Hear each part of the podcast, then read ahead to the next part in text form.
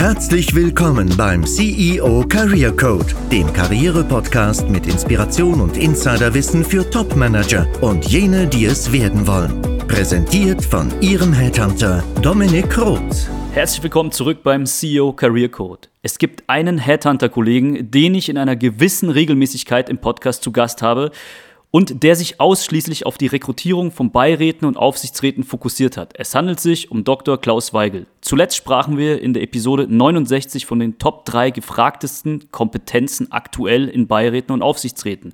Nun habe ich die Gelegenheit nochmal ergriffen, Herrn Weigel bei uns zu haben, da er sich mit Anfang des Jahres entschieden hat, sein Amt offiziell niederzulegen und wir nun gemeinsam auf 17 Jahre Beirats- und Aufsichtsratsrekrutierungen zurückblicken können. Ich freue mich, dass Sie wieder hier sind. Herzlich willkommen, Herr Weigel. Herzlichen Dank, Herr Roth, dass wir uns wieder zu einem spannenden Thema austauschen können. Genau, und das Thema ist eigentlich Ihre Legacy. Wenn wir jetzt gemeinsam über den Zeitraum von 17 Jahren sinnieren, welche Aspekte haben sich denn zu früher und heute verändert in Aufsichtsratsbeiratsgremien, was zum Beispiel Anforderungen an Kompetenzen angeht, heute, damals, dann würde ich auch noch auf die Vergütung eingehen, etc. Aber beginnen wir mal mit der ersten Frage. Herr Roth, ich würde dafür gerne einen Begriff benutzen, der in der aktuellen Diskussion in vielfältigster Form benutzt wird, nämlich Klimawandel. Und zwar Klimawandel jetzt nicht nur in Richtung auf die klimatischen Veränderungen, sondern auch Klimawandel über das, was in einem Aufsichtsrat heute passiert. Ähm, denn da hat sich in den letzten, sagen wir mal, 20 Jahren grundsätzlich was, was verändert. Einmal durch die Themen, mit denen Aufsichtsräte und Beiräte heute zu tun haben. Denken Sie an all die Herausforderungen, die wir gerade in den letzten zwei, drei Jahren hatten, mit, mit Corona, mit, mit dem Krieg in der Ukraine, mit all den Auswirkungen auf Lieferkette etc. Und das hat natürlich dann gravierende Auswirkungen auch auf die Frage, wie finde ich denn und wie besetze ich denn ein solches Gremium? Und da hat sich in den letzten Jahren eine ganze Menge geändert. Und wenn wir uns dazu mal austauschen, freue ich mich. Okay, dann sagen Sie doch mal zwei Stichpunkte, die jetzt an Anforderungen herangetragen werden. Also was heute sehr viel stärker als noch vor 20 Jahren ähm, gefragt wird, ist das Thema Unabhängigkeit. Unabhängigkeit der Personen, vom Unternehmensgegenstand, aber eben auch von einzelnen Personen. Ähm, das Thema Professionalität, also was bringt jemand an tatsächlich an Erfahrung, an Wissen mit? Und das dritte Stichwort, was ich hier in den Raum äh, stellen würde, ist das Thema Zeit, Zeitaufwand. Ähm, gibt einen neuen Begriff, das sogenannte Overboarding. Das heißt, Personen, die dann schichtenergreifend zu viele Mandate haben. Ähm, heute wird sehr viel stärker danach gefragt, wie viel Zeit kann jemand für ein Mandat aufbringen. Ähm, und da sind die Anforderungen deutlich gestiegen. Mhm. Man möchte ja denken, dass sich das vielleicht verändert hat durch Remote und andere Möglichkeiten, sich abzustimmen, fernab dann dieser Quartalsitzungen, die man abhält, beispielsweise in Beiratsgremien. Ist es denn nicht so, dass man auch heutzutage noch 15 Mandate einfach bedienen kann? Ja, ich kenne nämlich jemanden, der das eine Zeit lang gemacht hat, ist auch eine der ersten Podcast-Episoden. Wohlgemerkt ist das nicht ein Modell für jeden, aber ist es denn heute nicht einfacher als damals? Also Aufsichtsrats- und Beiratssitzungen finden heute auch weitgehend ähm, wieder im Präsenzmodus statt. Gleich kann man sagen, die frühere Telefonkonferenz hat sich durch, durch, durch Video ersetzt, wo man sich dann eben auch auch sehen kann. Ähm, aber der Zeitaufwand pro Mandat ist halt deutlich zugenommen. Und wenn ich mich im aktienrechtlichen Bereich bewege, gibt es ja auch gewisse Grenzen, die sowohl das Aktiengesetz als auch der Kodex als auch die Anforderungen äh, von, von ähm, professionellen, institutionellen Investoren haben. Ähm, da wird mhm. also heute sehr viel kritischer hingeguckt. Und wenn Sie, wenn Sie so, ein, so, so ein Thema nehmen, ähm, wie zum Beispiel die, die Neubesetzung des Aufsichtsratsvorsitzenden von der Deutschen Telekom, Frank Appel, zu einer Zeit, als er noch Vorstandsvorsitzender der Deutschen Post war. Ähm, das sind schon Diskussionen, die man früher eigentlich nicht so in der Form geführt hat. Ja, bringt jemand genug Zeit mit? Ist jemand unabhängig genug, etc. Das spielt heute gerade bei den größeren börsennotierten Unternehmen eine sehr viel größere Rolle.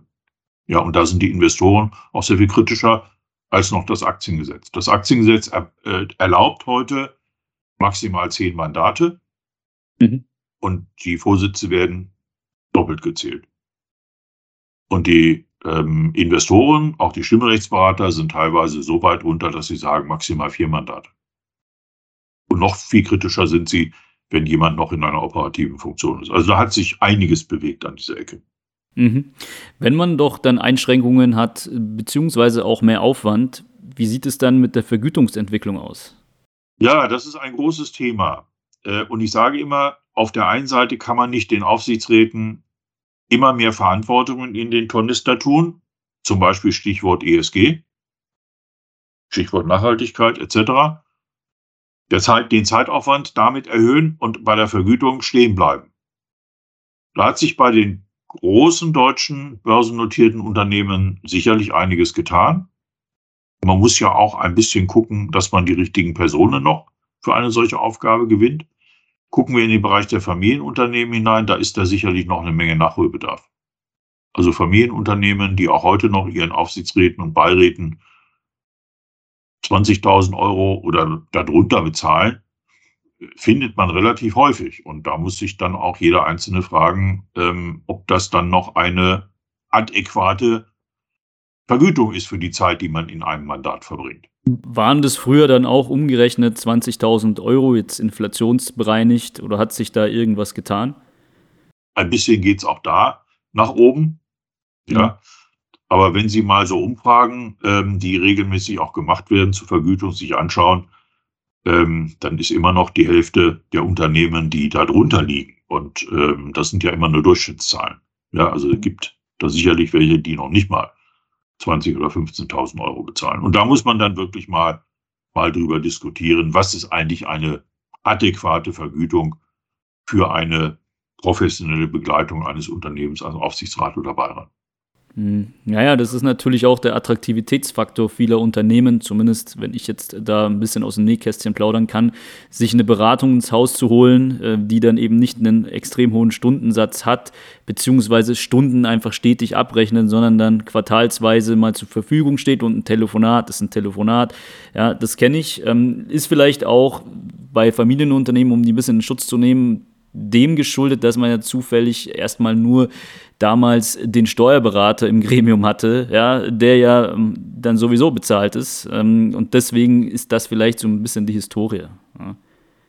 Aber da, da sind wir ja drüber hinaus. Ähm, gerade die Berater, die um ein Unternehmen herum sind, sollten meines Erachtens nicht ins Gremium hinein, weil man sie ja eh schon hat und dann gewisse Abhängigkeiten auch da sind.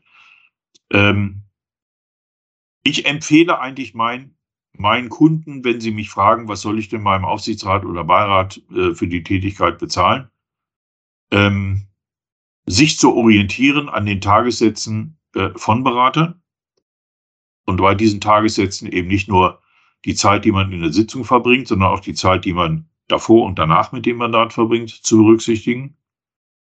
Ähm, und wenn man dann nur ein bestimmtes Budget hat, dann auch darüber nachzudenken, ob man nicht die Zahl der Mitglieder in dem Gremium ein bisschen reduziert ähm, und dann lieber ein kleines Gremium, ein kleineres Gremium nimmt und das dann aber entsprechend professionell bestückt und damit auch professionell bezahlt. Das ist so ein bisschen das Abwägen, ähm, was man, glaube ich, gerade bei Familienunternehmen immer wieder zu diskutieren hat. So, und dann gibt es ein, einen zweiten Aspekt, den ich auch hier mit, mit einfügen will gibt immer noch die, die gute alte Tradition, dem stellvertretenden Aufsichtsratsvorsitzenden auch mehr zu bezahlen als den normalen Mitglied. Warum das so ist, solange er nicht den Vorsitzenden ähm, ablöst oder ersetzt, hat sich mir nie erschlossen. Das ist so eine Tradition, die man mithält. Aber da hat man durchaus Potenzial, dieses Geld dann vielleicht anderweitig an die anderen Mitglieder zu verteilen. Also es ist noch sehr traditionell versiert, so wie sich das anhört. Ähm, wie sieht es denn mit dem Thema Weiterbildung aus? Also lassen Sie uns da mal drüber diskutieren, weil ich dieses Thema, ehrlich gesagt, ziemlich oft ähm, im Alltag mitbekomme, dass man mir sagt, ja, Herr Roth, ähm, ich suche jetzt ein Aufsichtsratsmandat, weil ich habe jetzt hier 20.000 Euro ausgegeben für eine Ausbildung. Ja, ähm, dann sage ich, wieso denn so rum? Warum denn die Weiterbildung? Machen Sie die doch erst, wenn Sie ein Mandat haben. Dann gibt es effiziente Möglichkeiten. Wir haben eine gemeinsame Bekannte. Schönen Gruß an dieser Stelle, Frau Dr. Kickinger mit der Directors Academy. Kann man an einem Wochenende jetzt mal plakativ gesagt durchziehen. Lieber doch sich um ein Mandat kümmern und eben nicht in irgendeine Weiterbildung investieren, um dann zu denken, man wäre besser positioniert. Denn es wird über das strategische Netzwerk besetzt. Und wenn ich kein strategisches Netzwerk habe, dann bringt mir diese Ausbildung nichts. Ich weiß nicht, wie Sie das sehen. Also ich bin weitgehend bei Ihnen. Wenn man sich einer entsprechenden Ausbildung und dann vielleicht auch der Zertifizierung durch die deutsche Börse unterzieht, und das ist durchaus ein fünfstelliger Eurobetrag, den man da investieren muss, dann sollte man das nicht tun in der Erwartung, dass dann anschließend die Anrufe ähm, täglich hinein, hereinkommen. Ja? Wie denn auch? Ich, ich habe in 17 Jahren, die ich das jetzt mache, nie einen Auftrag gehabt. Wo der Auftraggeber, sprich also das Unternehmen oder der Aufsichtsratsvorsitzende mir gesagt hat, bringen Sie mir nur Personen mit entsprechender Zertifizierung.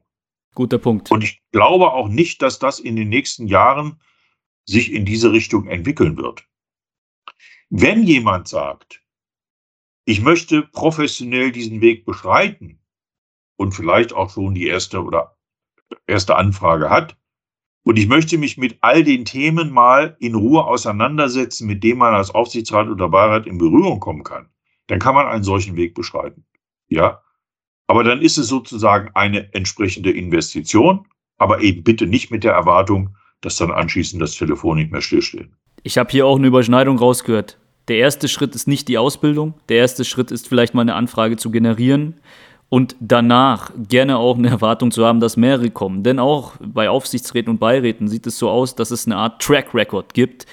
Und es, man wird eher in ein Gremium berufen, wenn man damit Erfahrung hat. Erstens, zweitens ist ein Hauptgrund, jemanden zu berufen, auch ein strategisches Netzwerk zu haben. Das heißt, es ist nicht nur der Kanal Nummer eins, sondern es ist auch gleichzeitig ein Kompetenzfeld, das gesucht wird, Netzwerkzugänge zu haben. Also mein Appell ist, an Sie als Zuhörer, kümmern Sie sich erst um Ihr strategisches Netzwerk, bauen Sie das erst auf. Und dazu gibt es auch ein paar Tipps in der Episode 75 hier in Eigenwerbung, wie das funktioniert, bevor man Geld investiert und einfach Luftschlösser für sich baut. Denn das beobachte ich und es tut mir teilweise auch da ein bisschen leid, wenn dann diese Geldbeträge gezahlt worden sind vor zwei, drei Jahren und dann einfach nichts passiert und man dann denkt, Headhunter wären dann auch noch der Primärkanal, was nicht der Fall ist. Wir haben hier hm, Herrn Weigel, der sich das zur Aufgabe gemacht hat, eine ganz spitze Positionierung zu haben. Die meisten Headhunter besetzen jedoch keine Aufsichtsrats- und ähm, erst recht wenig Beiratsgremien, nur aus strategischen Gründen, aber nicht aus Honorargründen. So. Das ist auch vielleicht so, so ein kleiner, kleiner Side-Fact, den ich auch gerne immer mal wieder betone. Vielleicht kann ich da, Herr Roth, noch etwas ergänzen an der Stelle.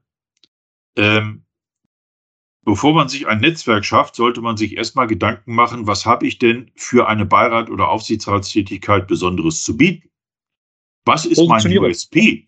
Ja. Was ist mein USP? Warum sollte ein Unternehmer, warum sollte ein Aufsichtsratsvorsitzender gerade mich in sein Gremium holen? Und, und an diesem USP zu arbeiten und es im nächsten Schritt dann auch im Netzwerk zu kommunizieren, dass man für eine solche Aufgabe A Interesse hat und B diese Kompetenz einbringt. Das ist, glaube ich, der richtige Weg, um zu dem einen oder anderen Aufsichtsratsmandat zu bekommen. Und an einer Stelle gebe ich Ihnen recht. Das erste Mandat ist immer das schwerste. Das zweite und das dritte Mandat kommt dann häufig relativ schnell hinterher. Aber auf der anderen Seite muss man auch sagen, niemand ist als Aufsichtsrat auf die Welt gekommen jeder hat irgendwann mal das erste Mandat bekommen und daran muss man halt auch entsprechend arbeiten. Genau so ist es. Und in dieser Episode und auch in meinem nebenberuflichen Coaching biete ich eben an, sich erst um seine Positionierung zu kümmern, in dem Fall den Sweet Spot und seine eigenen, wie Sie sagen, USPs herauszuarbeiten. Denn es ist einfach kein USP, unbedingt, dass ich mich als CFO mit Controlling und buchhalterischen Themen auskenne. Das interessiert nicht. Es geht dann mehr in die Richtung Turnaround. Habe ich PI-Erfahrung? Ja, PIs besetzen ja auch oftmals Beiräte. Beiräte ja. Das heißt, ähm, das sind eher Aspekte, die dann interessant sind, die muss man rausarbeiten. Und da braucht man eben auch noch einen Blick von außen, jemanden wie Sie, jemanden wie mich, der einfach viel mit äh, oder ausschließlich mit Entscheiderebenen zu tun hat, solche Dinge besetzt solche, also welche Dinge müssen besetzt sein im Kompetenzprofil? Das ist doch die Frage. Und wenn wir ähm, da ein Vorgehen haben, dann muss ich auch eine Sache noch ergänzen. Es geht nicht nur darum, dann in seinem bestehenden Netzwerk anzukündigen, ich wäre jetzt bereit. Wenn ich nämlich zehn Senior Executives frage, ob sie Interesse hätten an einer Beiratstätigkeit im Allgemeinen, dann kriege ich elf die kriege ich elf positive Rückmeldungen. Ja? Das heißt, der, der USP muss so spezifisch herausgearbeitet werden, dass man sich auch von der Masse abhebt. Man ist hier in einem Red Ocean-Szenario. Es gibt sehr viele Interessenten und ganz wenige Mandate, die im Verhältnis dazu vergeben werden. Und wenn dann über das strategische Netzwerk. Und die Ergänzung, die ich gerne machen würde, ist, das strategische Netzwerk muss erweitert werden. Ich brauche eine Methodik, um das strategische Netzwerk zu erweitern und weitere in mein Netzwerk aufzunehmen. Denn so ergibt sich dann auf Dauer ein Mandat. Netzwerk, Netzwerk, Netzwerk, das ist ähm, der Dreiklang, den man da braucht.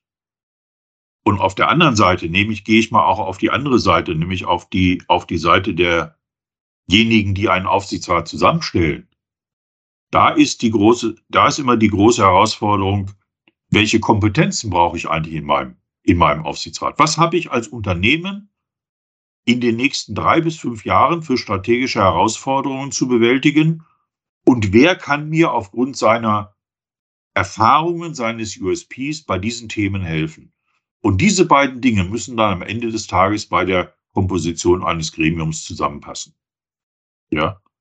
Nicht ein, nicht erst Namen und dann eine Story darum herum bauen, sondern erst die gefragten oder die gesuchten Kompetenzen sauber definieren und dann gegebenenfalls auch mit externer Unterstützung überlegen, wer passt denn dazu, wer kann diese entsprechenden Kompetenzen einbringen. Genau. Die Kompetenzen, die gefragt sind, haben wir heute nochmal kurz tangiert, was sich auch verändert hat durch makroökonomische Faktoren und vor allem diese Top 3 gefragtesten Kompetenzen aus Episode 69 sind da ähm, nach wie vor State of the Art. Deswegen jetzt die Frage an Sie als Abschluss. Was ist Ihre Prognose für die Zukunft auch aus beider Hinsicht betrachtet, sowohl für den Aufsichtsratssuchenden Kandidaten als auch für das Unternehmen? Also die Unternehmen sind gehalten, sich mehr Gedanken zu machen, wie komponiere ich dieses Gremium, um eben Zukunftsthemen mit abdecken zu können. Und ein Zukunftsthema, was in der letzten Zeit bei mir häufiger angefragt worden ist, was ich in der Vergangenheit nicht kannte, ist HR-Kompetenz. Ja, Stichwort Mitarbeitergewinnung, Stichwort Fachkräfte etc. Was kann ich als Unternehmen tun, um für entsprechende Fachkräfte interessant zu werden? Insbesondere wenn ich nicht in München, in Frankfurt oder in Berlin sitze, sondern irgendwo zwischendurch. Ähm, das ist also ein, ein Aspekt, der vielleicht zu den drei Kompetenzen, die wir letztes Mal diskutiert mhm. haben, noch dazukommt. Und aus der Sicht der Kandidatinnen und Kandidaten für solche Gremium sich mit dem Thema USP, sich mit dem Thema ähm, Netzwerk entsprechend noch stärker auseinanderzusetzen. Ja, das wäre so der Tipp ähm, in diese Richtung. Zumal auch der Kandidatenmarkt immer transparenter wird und dementsprechend auch immer mehr konkurrenzträchtiger. Das ist ja der Grund. Früher war das so, wer kennt wen? Heute ist es so, jeder kennt im Prinzip jeden und man muss sich einfach nur richtig darstellen. Würden Sie mir da recht geben mit der These? Also das ist auf jeden Fall ähm, die Methode, ähm, um aus der Masse herauszukommen und sich eine entsprechende Positionierung aufzubauen.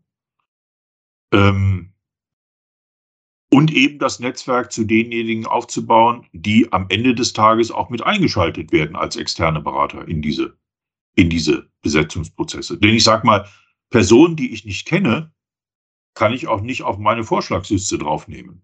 Also ist das, ist der Aufbau des Netzwerkes auch zu denjenigen, die dann als Berater eingeschaltet werden, wichtig. Ja.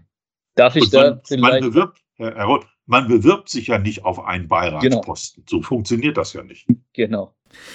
Und man bewirbt sich auch nicht primär bei Headhuntern, wenn ich das nochmal einschränken darf. Ich weiß nicht, ob Sie es genauso sehen. Wenn nicht, lassen Sie uns diskutieren. Aber es geht ja, wir sind, werden ja dann eingeschaltet, wenn das eigene strategische Netzwerk der Entscheider keinen Kandidaten hervorruft. Man ruft ja nicht gleich jemanden an, sondern man überlegt erstmal, wen kenne ich denn in meinem erweiterten strategischen Netzwerk und in dem der anderen Mitglieder und Gesellschafter, der hier in Frage kommen könnte, bevor man dann Summe X ausgibt für einen Search. Das heißt, der Primärkanal sind nicht wir, man kann es trotzdem mitbedienen, aber der Primärkanal, auf den man sich konzentrieren sollte, ist das strategische Netzwerk der Entscheider. Sehen Sie das auch so? Ja, ich bin in gewisser Weise bei Ihnen, aber ich würde es jetzt nicht sagen, das eine ist wichtiger als das andere. Man braucht beides. Ja.